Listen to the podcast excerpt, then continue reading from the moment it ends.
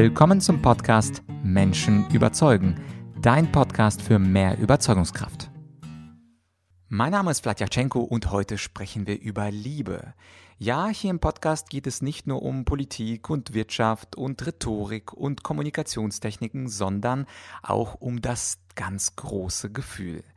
Und Jens Korsen, der heutige Gast, ist einer der berühmtesten deutschen Psychologen. Er ist aktiv seit vielen Jahrzehnten und ich habe gelesen, dass er die erste private Praxis für Verhaltenstherapie in Deutschland im Jahr 1970, also vor über einem halben Jahrhundert, gegründet hat. Du kannst dir also vorstellen, wie viel Weisheit in diesem Mann steckt und er hat vor kurzem ein neues Buch geschrieben und zwar heißt es Lieben, warum das größte aller Gefühle in Wahrheit eine Haltung ist. Ja, und darum wird es in diesem Interview gehen. Also ich frage ihn natürlich als erstes, warum ist Liebe eine Haltung? Warum ist Lieben in Wirklichkeit dreidimensional? Was ist diese gehobene Gestimmtheit, über die Herr Korsen gerne spricht? Was ist dieses defizitäre Mindset und die Ursache dafür? Und wir sprechen auch über eine schöne neue Regel, wo er sagt, ab heute liebe ich mich ohne Bedingung. Eine der Gesetze der Liebe, die im Buch drinstehen stehen. Wir sprechen auch darüber, warum jede Situation in Wirklichkeit dein Coach ist und wie du in einer Beziehung besser zuhören kannst. Also nach dieser Podcast-Folge weißt du alles zum Thema Liebe und zum Thema richtig lieben. Und ich bin gespannt, ob dich die Argumente von Herrn Jens Korsen überzeugen. Viel Spaß beim Interview. Heute beim Menschen überzeugen geht es um das Thema Lieben und mein Gast behauptet, Lieben ist in Wirklichkeit eine Haltung und er ist nicht irgendjemand, sondern einer der bekanntesten Psychologen unseres Landes. Es ist Jens Korsen. Herr Korsen, danke und ich freue mich auf unser Interview. Ja, hallo, guten Tag. Wir sprechen ja heute über Ihr Buch Lieben, warum das größte der Gefühle in Wirklichkeit eine Haltung ist. Und dazu gleich auch meine erste Frage. Die meisten denken ja, Liebe, Lieben, das sind eher Gefühle. Warum ist es denn eine Haltung? Ja, das ist ein bisschen provozierend und es könnte sein, dass sich einer ärgert und sagt, er kann mir doch nicht einreden, dass das nur eine Haltung ist, weil das klingt ja so kopfert irgendwie nicht so. Das Gefühl hat ja was es kommt aus dem Herzen und das ist alles Gefühl. Ich habe natürlich nun 50 Jahre Beratung schon hinter mir und habe auch sehr viel Beziehungsberatung gemacht. Und ich will das jetzt auch nicht postulieren, dass das jetzt äh, ja die Wahrheit ist, sondern es ist meine Wahrheit, weil ich festgestellt habe, dass die Liebesbeziehungen, auch die Ehe, auf Dauer länger halten, äh, wenn man eine Haltung dem anderen gegenüber hat, nämlich die Haltung des Respekts und des Verständnisses auch seines anderen Gehirns, seines anderen konditionierten Gehirns. Also ich habe mir erst vor zehn Jahren mal so klar gemacht, dass ich in meiner, ich habe ja lange auch Psychotherapie, über ja, 25 Jahre war ich Therapeut, dass ich letztendlich gerade so in Beziehungsberatung aus Kindern Erwachsene mache. Also vielleicht nicht ganz so dramatisch aus der Kinderwelt in die Erwachsenenwelt hole. Und ich habe eben gesehen, dass gerade in der Beziehung ungemein viel Emotionen sind, Enttäuschungen, Verletzungen. Äh, Leute haben sich angeschrien. Äh, eine Frau hat zu ihrem Mann gesagt, seitdem ich dich kenne, geht es mit mir bergab. Ich bin nur noch bei Ärzten. Du bist schuld. Du hast mein Leben versaut. Ja, und das ist ja schon ungemein emotional und das, und da habe ich ja fast gelitten darunter, dass ich dachte, Mensch, die Leute sind doch nette Menschen, warum beschimpfen die sich so? Und ich habe dann auch versucht, ihnen zu helfen, indem ich gesagt habe, ähm, nehmen Sie vielleicht Ihre Beschimpfung nicht ganz so ernst, das ist so aus, der, aus dem Gefühl, aus der Kinderwelt heraus. So, ich habe auch schon die Erfahrung und ich sehe, dass sie mögen sich an sich, mögen sie sich. Ne? Und äh, sie verletzen sich jetzt gegenseitig und dann ist die Impulskontrolle überhaupt nicht mehr da. Und dann bin ich immer mehr dazu gekommen, dass Verliebtheit äh, das große Gefühl ist und dass es häufig mit Liebe verwechselt wird. Äh, Verliebtheit, äh, verlaufen, verrechnen, versemmeln, also das Gegenteil äh, von Liebe. Aber für die Liebe brauche ich erstmal die Verliebtheit. Nicht? Aber man hat ja nun festgestellt, die Biologen können das ja genau beobachten, so nach 18 bis 24 Monaten äh, verändern sich die Hormone und dann kommt das Testosteron wieder stärker, dann schaut sich wenigstens der Mann schon mal nach einer anderen Frau rum und das können die Biologen erklären, dass es ganz normal ist, Arterhaltung, Überleben und so weiter.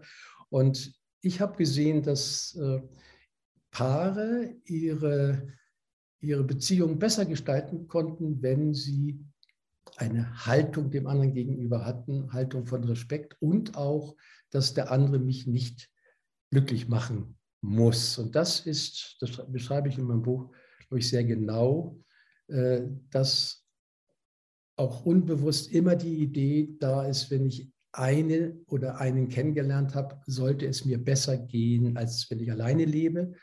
Und das ist eine irrationale Annahme, das stimmt nicht.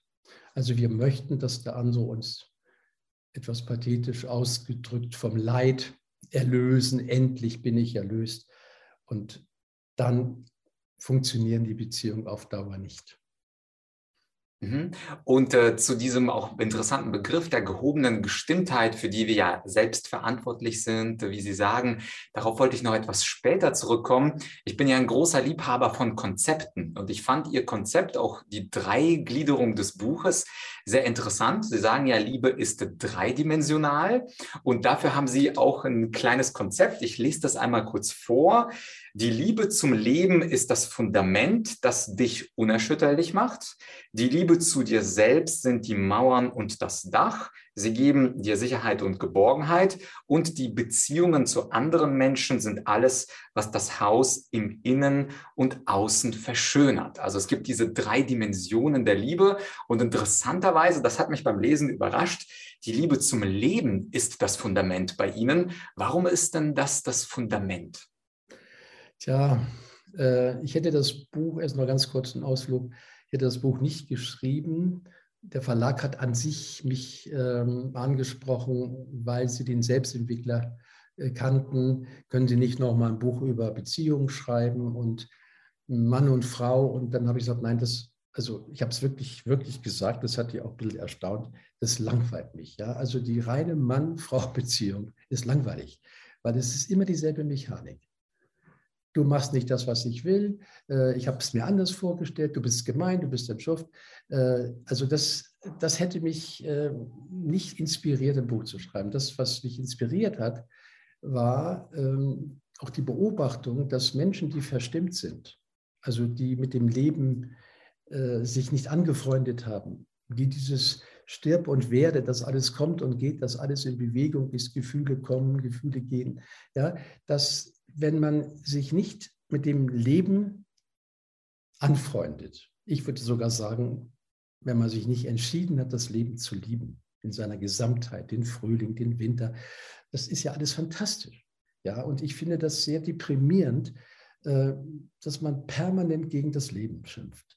Also das Wort mit SCH, ne, das ist das Lieblingswort. Ich nenne es mal immer blöd, blöder Stau, blöd, blödes Wetter, ja.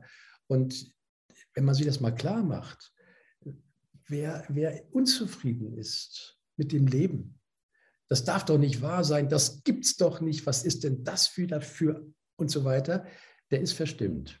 Und da Sie ja die gehobene Gestimmtheit angesprochen haben, das ist das, was ich so seit zehn Jahren äh, verfolge. Ich habe ja früher auf Ziele äh, begleitet und jetzt äh, coache ich nur noch auf gehobene Gestimmtheit, weil ich gesehen habe, wenn ein Mensch verstimmt ist, der ist defizitär unterwegs. Ja? Einer, der verstimmt ist, der, der will mehr vom Leben, vom Partner, von allem und bekommt es nicht, ist wie ein Kind sauer und findet alles blöd. Und wenn einer sich permanent über das Leben aufregt, über die Gemeinheiten, die Ungerechtigkeiten, ja, das es doch nicht. Kapitalismus, Ausbeutung. Wie soll denn der einen Raum haben, den anderen überhaupt zu verstehen. Und wenn er dann auch sich selber noch beklagt, was bin ich für ein Idiot, mein Gott, ja, das ist ja peinlich, was ich da wieder gemacht habe. Also einer in so niedriger Schwingung ist, wie, wie, kann ich denn meinen Partner einfach mal sehr spontan in den Arm nehmen und sagen, und knuddeln und sagen, ja, schön, dass du da bist, ich mag dich so. Und deshalb finde ich, dass die Voraussetzung für eine längere Liebesbeziehung ist, dass man sich selber führt, dass man sein eigener Coach ist, dass es einem gelingt. Das kann man ja auch philosophisch oder über Erfahrungen erarbeiten, dass das Leben an sich schön ist und dass ich mich entscheide, dass ich mich liebe. Das ist eine Entscheidung. Es gibt Menschen, die sterben, ohne sich geliebt zu haben. Ich behaupte, dass Liebe eine Entscheidung ist, eine Haltung. Ich unterscheide zwischen Person und Verhalten. Also ich äh, liebe mich ohne Bedingungen, was den Eltern meistens nicht so gelungen ist. Und mein Verhalten kann ich täglich verbessern. Das heißt jetzt nicht, wenn ich sage, ich liebe mich, dass ich dann alles gut finde. Nein, nein. Ich habe mich entschieden, ich bin seit Geburt okay, prima. Und jetzt kann ich mich am Leben entwickeln. Und wenn ich diese beiden Dinge habe, dass ich bereit bin, das ewig Fließen und das Kommen und Gehen des Lebens zu akzeptieren und nicht permanent wie ein Kind jammer, wenn ich mich liebe, ja, dann ist, was, ja, was ich fast originell finde, dass äh, dass Frau Ehrenschwendner, die mir geholfen hat, auch das Buch zu schreiben, dass wir dann diese Idee hatten, dass die Liebe an sich zum anderen die Inneneinrichtung in dem Haus ist. Das ist schön, da kann man sich wohlfühlen, aber man hat eben die Geborgenheit des Hauses und die Wände der Selbstliebe. Mhm.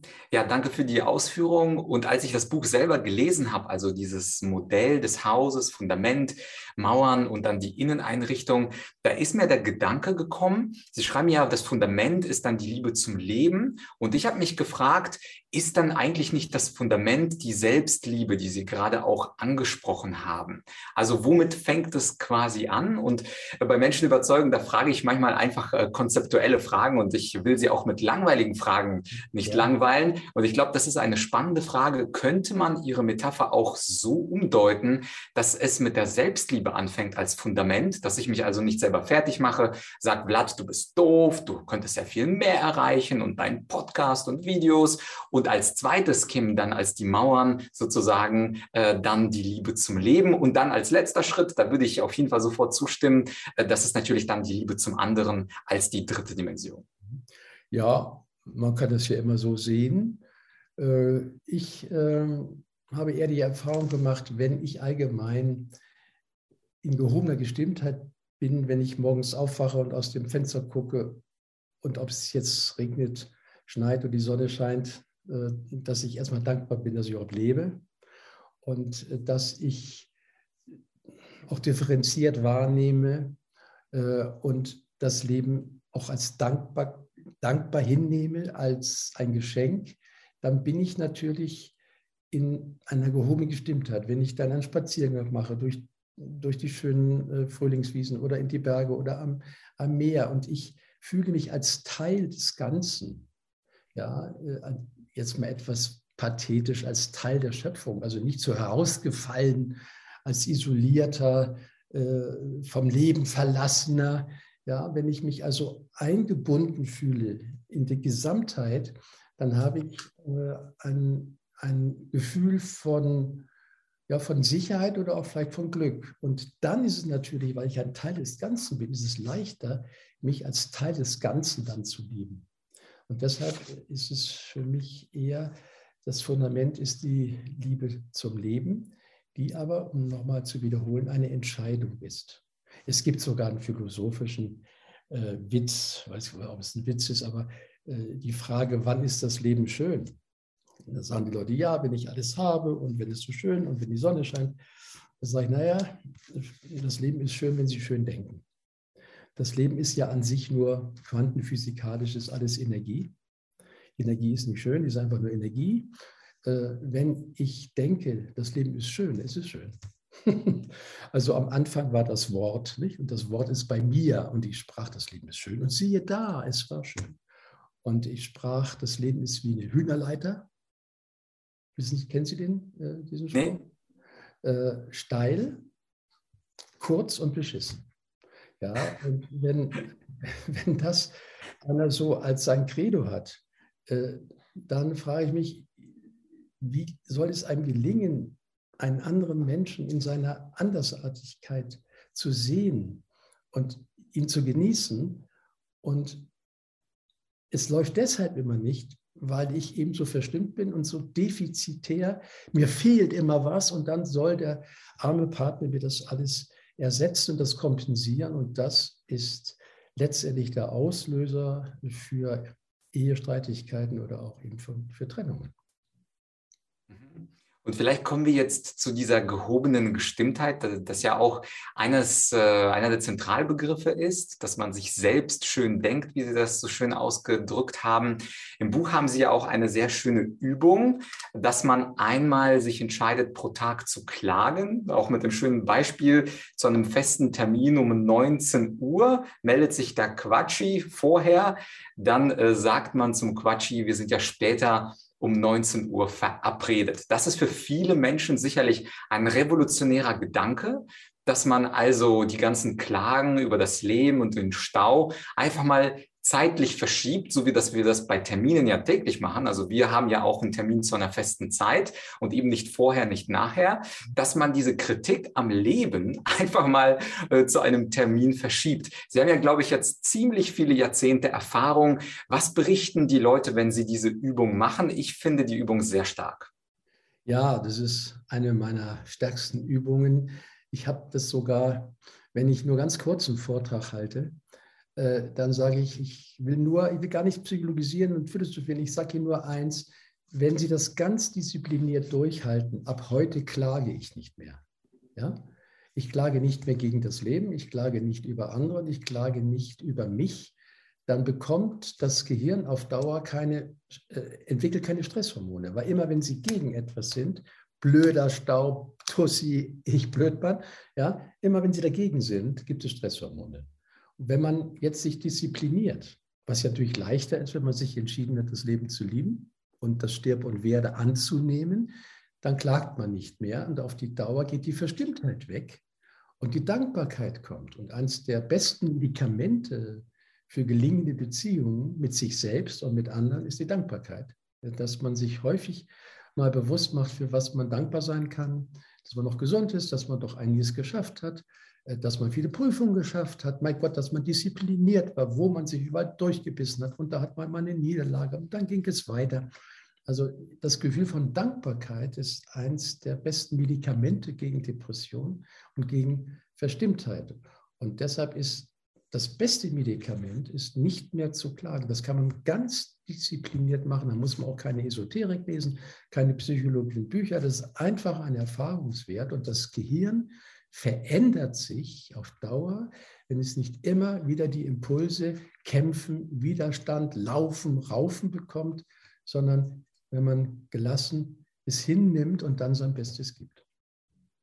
Und da eine Frage gleich zur Umsetzung. Zum Beispiel bei vielen Interviews, ich mache den Podcast ja jetzt seit über drei Jahren, hören sich die Menschen ein Interview an, für gewöhnlich, auch unseres, und dann suchen die immer nach dem Widerstand oder nach dem Widerspruch. Also sie suchen nicht nach den schönen Rosinen eines Interviews, sondern ganz häufig, und das kommentieren die bei YouTube oder das kommt dann per Mail über den Podcast, suchen sich Menschen bewusst für den Widerstand aus und sagen, mit Thema X oder mit dem Argument Y, das bei Minute 12 und Sekunde 17 kam, bin ich überhaupt nicht einverstanden. Das, was Herr Gorsen da gesagt hat, macht doch gar keinen Sinn. Und da das ja wirklich extrem häufig quasi bei jedem Interview auftritt, was kann man denn als Mensch machen, der jetzt immer sogar gerne in den Widerstand geht? Also ich stelle mir das wirklich so vor, aha, ich habe da einen Fehler gefunden, da schreibe ich mal Kritik rein. Was machen Sie also mit Menschen, die nicht automatisch, sondern sogar gerne automatisch in diesen Widerstand reingehen und dann natürlich diese Unmut spüren und sagen, na, der hat doch Unrecht, der Korsen. Ja, gut das habe ich vorhin schon angesprochen, wenn einer allgemein verstimmt ist, also mit dem Leben, dem Lauf der Dinge, mit seinem Leben nicht zufrieden ist, das sehen wir ja heute besonders stark äh, mit all den Hasskommentaren im, Netz und so. Das ist ja wirklich ein Problem, auch gesellschaftliches Problem. Äh, wenn man sich selber nicht gut führt, äh, wenn man defizitär unterwegs ist, also immer auf den Mangel guckt, dann hat man natürlich immer recht. Ne? Das stimmt wieder nicht. Guck mal, ich habe recht, da habe ich wieder was erlebt. ich bin ja nicht so blöd, nicht? Ich sehe immer, wo was nicht stimmt. Hast du wieder mal recht gehabt. Aber willst du immer nur Recht haben oder willst du glücklich sein? Und ich glaube, dieses Recht haben ist eher aus dem Überleben heraus, aus dem Überlebensmodus, weil wenn ich Recht habe, dann habe ich eine gewisse Sicherheit, nicht? Und wenn ich die Wahrheiten der anderen nicht so gelten lasse, das kommt dann an mich ran, dann müsste ich mich auch verändern. Ich glaube auch dieses Defizit-Mangelorientierte gucken, da stimmt was nicht, da dann Unsinn gesagt, das ist ja blöd, dient einem auch, um sich nicht verändern zu müssen. Und ich habe aber vor kurzem mit einem Klienten also das habe ich vor Jahren schon mal gemacht und hatte ich es vergessen. Und das habe ich mit dem jetzt wieder gemacht, der wirklich auch gesagt hat, Herr Korsen, ich bin ein Meckerer, ich bin ein Nörgler, das sagt auch meine Umwelt und äh, ich will es mir abgewöhnen, aber ich schaffe es nicht. Und dem habe ich den Tipp gegeben, das können ja auch unsere Zuhörer machen, wenn sie merken, dass sie zu, zu sehr klagen und jammern oder es sie jammert, der Quatsch, den Sie von angesprochen haben. Ich nenne das diese automatischen Gedanken dass man äh, sich auf einen Grübelstuhl setzt. Also wie Sie gesagt haben, man nimmt eine bestimmte Zeit. Äh, wenn jetzt der Quatschi äh, um 11 Uhr kommt und um 13 Uhr und der Quatschi sagt, was hast du für einen Blödsinn gemacht, was ist denn das für eine komische Tussi oder was ist denn hier schon wieder los, dann sagt man, okay, Quatschi, nachher dürfen wir das alles nochmal bejammern und beklagen. Jetzt mache ich einfach weiter. Und dann setzt man sich zu einer bestimmten Zeit auf den Stuhl und macht dann sein Handy an oder irgendein Aufnahmegerät und jammert. Ungerecht, das Wetter und wenn ich schon mal Urlaub brauche, dann regnet es und ich bin noch das ärmste Schwein und lässt die Sau aus. Und äh, mir hat es mein Klient erzählt, es war so, so deprimierend für ihn, sich dazu hören, wie so ein kleines Kind, was jammert und immer hofft, dass die Mama es alles ihm wegnimmt und es wieder schön macht der hat das nicht häufig, ich glaube, jetzt acht bis zehn Mal hat das geschafft, sich immer wieder dasselbe, sind ja zu 80 Prozent, immer dieselben Klagen, immer gegen das Leben, gegen die anderen. Und es war ihm so unangenehm, dass er gar keinen Coach brauchte. Er brauchte sich nur anzuhören. Und er sagt, ich habe es einfach gelassen. Ich habe es gelassen und mein Leben hat sich wirklich verändert, weil der Blick auf das Leben oder auf den Partner ändert sich, äh, wenn man sich bewusst wird, welchen Beitrag man hinzutut zum Leben. Das ist ja einer meiner Erleuchtungs- oder Erleichterungssätze, was ist, ist. Und was ich hinzutue, bestimmt mein Erleben. Also nicht das, was ist, bestimmt auf Dauer mein Erleben, sondern wie ich es beurteile, wie ich Stellung dazu nehme. Und das lerne ich natürlich, wenn ich mir zuhöre, ach, guck mal, so nehme ich Stellung zu einer Sache, die mir nicht gefällt. Alles, was mir nicht gefällt, beschimpfe ich als blöd. Alles, was, was ich mir anders vorgestellt habe, nehme ich persönlich und schon wieder projiziere ich alle die, die bösen Dinge auf die anderen. Und wenn man das mal selbst wahrnimmt, dann ändert man sich, ohne dass man überhaupt einen Coach braucht. Das Tonband sozusagen ist dann mein Coach. Würde ich empfehlen für Leute, die merken, dass sie sich automatisch verstimmen. Ja, sehr interessanter Tipp. Und äh, Sie haben im Buch ja auch drei ganz konkrete Liebesregeln. Ich würde mal eine von den drei vorlesen und äh, die anderen nicht, weil ein bisschen Spannung für dieses Buch, das muss ja auch sein. Und zwar, ich glaube, einer der schwersten Sätze, ab heute liebe ich mich ohne Bedingung. Viele Menschen haben ja schon mal bei Instagram oder auch mal bei den Philosophen nachgelesen, man kann andere Leute nicht lieben, wenn man nicht vorher sich selbst liebt. Und bei Ihnen lautet die Regel Nummer zwei, ab heute liebe ich mich ohne Bedingung. Und das ist ja heutzutage extrem schwer in der Zeit, wo die Vergleichbarkeit zu anderen Menschen über LinkedIn-Follower, über Instagram-Likes und sonstige Dinge noch viel größer da ist. Und es gibt ja auch im Volksmund äh, die Weisheit, dass der Vergleich unglücklich macht. Und gerade auch der Vergleich über Online-Portale wie beispielsweise Parship oder viele andere macht aus meiner Sicht Menschen auch unglücklich unglücklich. Man denkt, ja, wie kann ich mich ohne Bedingung lieben, weil die ist ja viel schöner und der ist ja viel schöner und der war mal wieder im Urlaub. Wie schaffen wir das, uns selbst ohne Bedingung zu lieben, auch wenn wir auf Instagram keine 50.000 Follower gesammelt haben? Ja, eine interessante Frage. Es ist wohl immer das erste Werkzeug des Selbstentwicklers, ist ja die Selbstbewusstheit. Und die Selbstbewusstheit ist die Voraussetzung für Veränderung. Also wenn ich nicht weiß, wie es mich denkt, wie mich, es mich immer so quatscht, dann kann ich auch nicht mal anders denken. Und wenn ich aber jetzt schon mal höre, dass Leid entsteht durch permanentes Beurteilen und Vergleichen. Leid entsteht durch Vergleichen und Beurteilen. Dann ist das natürlich, wie Sie das ja auch schön dargestellt haben, eine gewisse Gefahr, weil Menschen auch immer nur die schönsten Sachen posten, also den schönsten Strand und die schönste Party oder das schönste Essen. Ja, also da kommt man unter Druck. Und wenn man jetzt nicht das unterscheiden kann, einmal die Liebe ohne Bedingungen, also das ist, wie ich vorhin schon mal sagte, den Eltern ja nicht gelungen, obwohl die es immer gut meinen. Aber die Eltern wollen ja das Kind erziehen, also ziehen, so, so hinziehen zu ihren Vorstellungen. Und dadurch äh, erfährt das Kind, ich bin wohl nicht so richtig gut, so wie ich bin. Ich sollte wohl anders sein. Und das nennt man dann minderes Selbstwertgefühl. Da haben wir Psychologen ja viel damit zu tun, dass die Menschen ein minderes Selbstwertgefühl haben. So wie ich bin, bin ich nicht gut. Also entweder muss ich so vorspielen, dass man mich liebt, oder ich mag mich eigentlich nicht. Und deshalb ist es so wichtig, dass man sich da befreit aus diesen Vorstellungen anderer und sagen, ich bin auf die Erde gekommen und war okay. Ja, und dann haben mir ähm, meine Eltern ein paar Dinge vielleicht beigebracht, die nicht so gut über mich waren, indem ich dann die Kritik so persönlich genommen habe. Und ich entscheide mich, ich liebe mich so, wie ich bin, in meiner Gesamtgestalt. Und jetzt kommt es, mein Verhalten kann ich täglich auf ein Ziel hin verbessern. Das habe ich vorhin schon mal gesagt, dass man jetzt nicht sagt, no, ich liebe mich und ich muss ja nichts mehr machen. Nein, nein. Es ist nur wichtig, dass man sich nicht immer fertig macht. Und anstatt zu sagen, Mai bin ich ein blöder Kerl, sagt man sich, was mache ich das nächste Mal besser?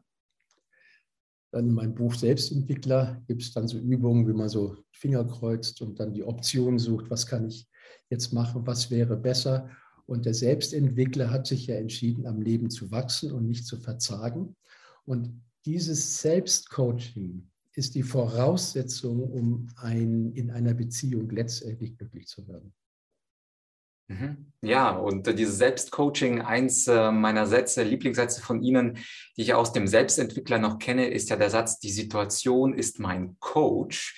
Und im Grunde ist ja auch eine Liebessituation oder ein Liebeskonflikt auch sozusagen mein Coach. Und vielleicht gehen wir tatsächlich mal in eine klassische, zum Schluss des Interviews, in so einen klassischen Streit, äh, dass beispielsweise Mann und Frau durch die Straße spazieren und der Mann einer Frau im roten Kleid oder Rock hinterher schaut. Und dann kriegt er von der Frau Ärger. Was guckst du ihr hinterher? Vielleicht könnten Sie das als äh, Psychologe für uns einmal deuten. Was geht da in der Frau vor? Was könnte sie aus der Situation als Coach lernen? Und was geht da im Mann vor? Und was könnte er aus der, aus der Situation als Coach lernen? Und dritte Frage, wie könnten die beiden dann darüber richtig reden? Weil der Mann könnte zum Beispiel sagen, geht dich nichts an? Oder ist denn verboten zu gucken oder was? Das wäre ja die klassische Mannesreaktion. Wie könnten wir diese Situation auflösen? Mit den Regeln aus diesem Buch Lieben und den Regeln des Selbstentwicklers? Ah, ja, also ich habe die Erfahrung gemacht in meiner Partnerschaftsberatung, dass äh, wenn man viele Dinge etwas mit einem Zwinkern anschaut oder mit Humor, ja, äh, dann hat man fast schon die halbe Miete. Wenn man aber im Kind-Ich ist und verletzt ist und wütend ist, dann hat man keine Distanz und dann helfen einem auch irgendwelche Dinge, die in einem Buch stehen und wo das alles erklärt wird, nicht mehr. Dann will man einfach wütend sein und will Recht haben. Und ich, in, ja, ich entsinne mich ja an ein paar, wo die Frau auch gesagt hat, Herr Korsen, das ist doch unmöglich, der schaut sich ab und zu nach anderen Frauen um. Ja, und dann sagt er immer, er hat es nicht gemacht. Und das ist doch einfach, ich meine, das, ich sehe das doch. Der schaut sich um und dann sagt er, ich habe nicht geguckt. Und ich finde das auch schwach von meinem Mann. Der sollte dann lieber doch sagen, ja, ich habe geguckt. Und dem Ehepaar, diesem Paar habe ich dann äh, erzählt, was die Biologen so sagen, was ich vorhin schon erzählt habe, dass so nach 20, 24 Monaten die Hormone sich ändern, das Oxytocin, das Bindungshormon macht etwas Platz fürs Testosteron und äh, wenn man das jetzt mit Humor nimmt, dann sagt man, die Männer sind ja nun äh, verpflichtet, äh, sich fortzupflanzen von der Biologie. Das ist ja unser Auftrag im Gehirn. Das Gehirn ist ja nicht äh, konditioniert auf Glück. Das Gehirn weiß gar nicht, was Glück ist. Das Gehirn hat nur eine Aufgabe, Fortpflanzung, Arterhaltung, möglichst lange überleben, Vorsicht vor Experimenten. Und dem Ehepaar habe ich das eher biologisch erklärt. Und da haben sie auch darüber gelacht. Und dann hat die Frau eher gesagt, ah, du armes Schwein, Ma, jetzt musst du wieder dich umdrehen. Auch jetzt musst du dich wieder nach einem schönen Po umdrehen. Ja, jetzt kommt natürlich der biologische Trieb. Auch Schätzchen ist ja nicht so einfach für dich. Und dann haben sie ihn so ein bisschen als biologisches Opfer dargestellt. Und er hat gesagt, ja, also das ist mir auch peinlich. Ich mag dich so gern und du bist ja auch eine schöne Frau und ich liebe dich, aber das ist eine Automatik. Und äh, so haben sie das hingekriegt, äh, dass die Eifersucht der Frau äh, gar nicht gegen sie, also dass sie es nicht persönlich genommen hat, sondern dass sie gesagt hat, eher so ein bisschen fast mütterlich, mein Gott, der arme Mann, jetzt, jetzt muss er wieder gucken und haben darüber gelacht. Und dann hat sie natürlich gesagt, äh, aber ich erlaube mir dann auch mal, nach einem mich umzudrehen. Und dann haben die sich ganz klar entschieden, dass es viele liebenswerte Menschen gibt und dass man viele auch mögen darf und dass es völlig normal ist und dass einer, der sofort einen Schreikrampf kriegt und eifersüchtig wird, dass der lieber an sich selber arbeiten sollte als am anderen. Mhm. Ja, und die allerletzte Frage, ähm, dieses Buch Lieben, das ist jetzt mittlerweile äh, ein Jahr auf dem Markt. Und ich als Buchautor weiß selber, manchmal nach ein paar Monaten fällt einem noch eine Idee ein, die man gerne ins Buch gesteckt hätte. Wie ist es bei Ihnen? Gibt es da eine Idee bei all den drei Aspekten, die Sie da beleuchten, die Sie gerne noch mit ins Buch reingewurstelt hätten? Ja, das ist eine interessante Frage. Äh, an sich nicht, nee. Äh, ich habe äh, hab mir sehr viel Mühe gegeben. Sie ist ja auch so als mein Lebenswerk an. Da sind ja all meine anderen Bücher, aber noch acht andere Bücher. Das ist so die Essenz. Äh, all meine Erfahrungen aus meiner 50-jährigen Tätigkeit als psychologischer Berater. Und äh, ich bin immer, wenn ich mal wieder in das Buch reingucke, dann, vielleicht kennen Sie das ja auch mit Ihrem Buch, dass ich dann sage, also das ist ja mal ganz schön klug. Wer hat denn das geschrieben? Da hast du das mal gesagt? Äh, ja, da bin ich immer ganz erstaunt, was ich für kluge Sachen da gesagt habe. Ich lese es dann richtig nochmal gerne durch und ich habe nicht die Idee gehabt, Mensch, da hätte ich wirklich nochmal, ja, ich habe vielleicht gedacht, vielleicht hätte ich noch ein paar mehr Geschichten, weil der Verlag hat gesagt, Herr Klausen, erzählen Sie mal paar Geschichten so aus Ihrer Ehe, aber das habe ich gemacht. Ich habe ich hab wirklich ein paar Geschichten aus der Beziehung, auch wie ich damit umgehe, mit bestimmten Dingen. Nö, ich bin damit zufrieden und ist aber eine interessante Frage. Beim, bei anderen Büchern könnte ich mir das eher vorstellen. Also äh, bei dem Buch Lieben übrigens interessant. Ich habe nicht das Substantiv Liebe genommen, sondern ich habe die Tätigkeit Lieben. Und das ist, glaube ich, sehr wichtig, äh, weil viel, sagen kann man ja viel. Ne? Der Simmel schon in meinem Buch geschrieben hat, Liebe ist nur ein Wort. Also ich glaube, die, die, das Lieben kann man am besten messen an der Tätigkeit. Ja, es gibt, ich glaube, ein Amerikaner, ich weiß nicht, wie der heißt, ist Goldman oder so ähnlich, der hat das ja sehr schön beschrieben, dass sich Liebe im Verhalten ausdrückt. Das will ich ganz gern zum Schluss nochmal sagen, weil das ist so, so einfach und wenn man das macht, dann kann man das sogar messen. Dann kann man sagen, ah, ich, ich, ich kann ja lieben. Also das Erste ist, dass man dem anderen aufmerksam zuhört nicht zwischendurch Sportschau guckt oder aufs Handy, sondern wirklich dem, dem Partner zuhört und ich will dich wirklich verstehen. Ich sehe dich. Ich sehe dich. Ich höre. Ja, ich mache das bei meiner Frau sogar, die merkt das gar nicht, weil ich natürlich berufsbedingt auch immer ungefragte Ratschläge gerne gebe, was ja immer sehr ärgerlich ist, dass wenn sie mir was erzählt, dann setze ich mich gerade hin. Das ist so Haltung, nehme ich dann an. Es ist ja einer meiner Lieblingsworte, ist die Haltung, also Bewusstheit. Und beim Einatmen denke ich dann, sie hat recht. Jeder hat recht ne? in seinem Angst- und Denksystem. Und beim Ausatmen denke ich und ich spüre hinter die Worte. Ich gehe nicht auf die Worte ein, sondern ich spüre, was, welche Gefühle sind dann hinter den Worten. Und dann sind es meistens Trauer, Wut, Enttäuschung. Und dann spreche ich das Gefühl an und gehe nicht auf die Worte ein. Das ist also das Erste ist, den anderen wahrzunehmen, dem wirklich mal zuzuhören. Das Zweite ist, dass man bereit ist, dem anderen mal was abzunehmen. Also ich kenne das von mir, meine Frau macht die ganzen Haussachen, aber wenn ich dann mal Zeit habe, dann sage ich, du, ich mache das für dich, ich gehe zur Reinigung, ich kaufe für dich ein. Das ist für den anderen sehr schön. Der muss es nicht tun, aber ich glaube, der mag mich. Ne? Das, man könnte sagen, Liebe ist, wenn ich dem anderen äh, helfe, äh, irgendwelche Aufgaben zu erledigen. Das Dritte ist, äh, was ich von meiner Frau erst gelernt habe. Ich habe keine große Schenkkultur gehabt, war in unserer Familie nicht so drin. Meine Frau bringt mir immer ein bisschen was mit, kleine Geschenklein. Also das heißt, ich denke an dich. Ja? Und äh, ich habe mir das wirklich diszipliniert angewöhnt, dass wenn ich dann in der Stadt bin, dass ich mal zu Ellie Seidel gehe und ein paar, paar Pralinen äh, mitnehme und das oder mal irgendwas. Also ihr auch mal Blumen nicht nur zum Valentinstag schenke. Das ist für mich eine bewusste Akt. Bei meiner Frau kommt das, glaube ich, so eher von alleine. Ich muss mir das vornehmen, typisch Mann. Ja, und das, das vierte wäre, äh, dass man dem anderen mal die Stärken verstärkt. Also nicht immer über die Schwächen redet, das ist ja typisch. Mein Gott, hast du wieder vergessen und du bist ja so schlampig. Und nein, also dass man sich konzentriert, was sind denn die Stärken des Partners und dass man das sagt. Mensch, toll, wie du das gemacht hast. Ach, das gefällt mir so. Und das richtig wahrnimmt und das bespricht. Sie merken, das macht alles gehobene Gestimmtheit.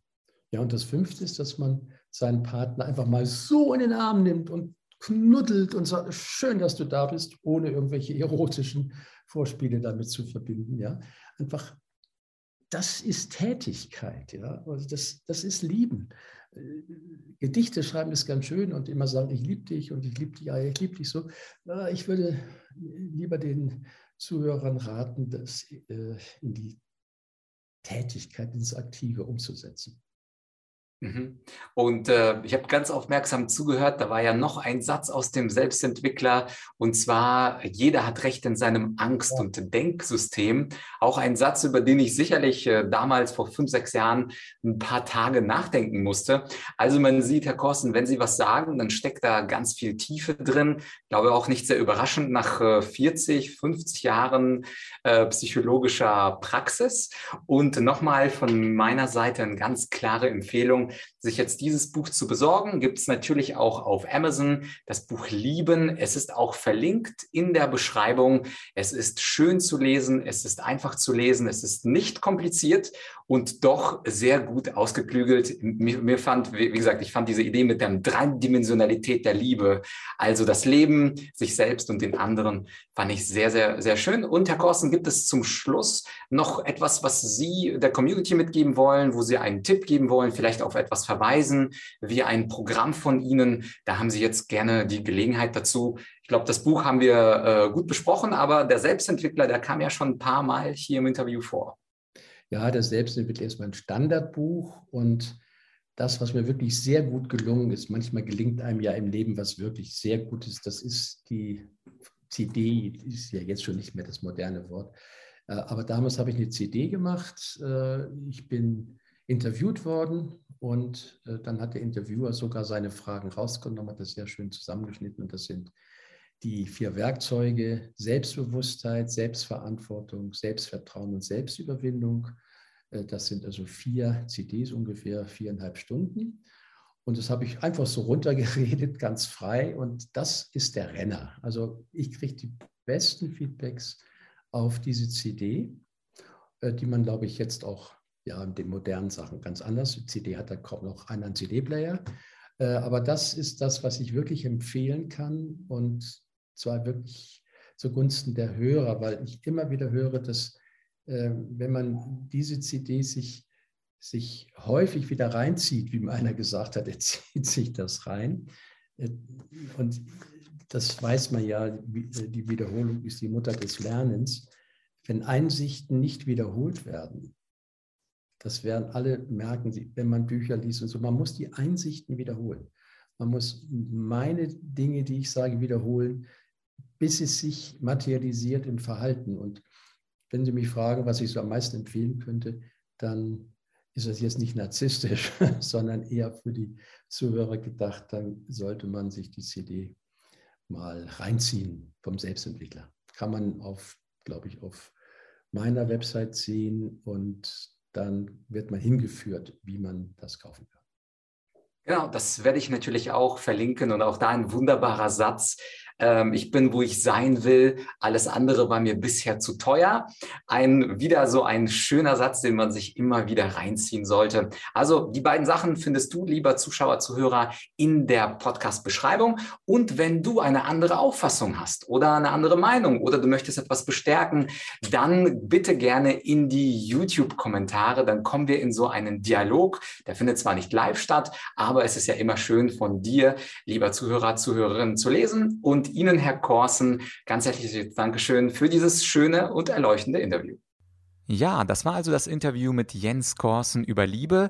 Sein Buch verlinke ich dir in der Podcast-Beschreibung genauso wie sein Programm Der Selbstentwickler. Und wenn dir diese Folge gefallen hat und du denkst, ein Freund, eine Freundin könnte von den Einsichten und Weisheiten von Herrn Korsen profitieren, dann teile diese Folge doch mit diesem Freund, dieser Freundin, denn geteiltes Wissen ist doppeltes Wissen. Wir hören uns nächste Woche. Bis bald, dein Vlad.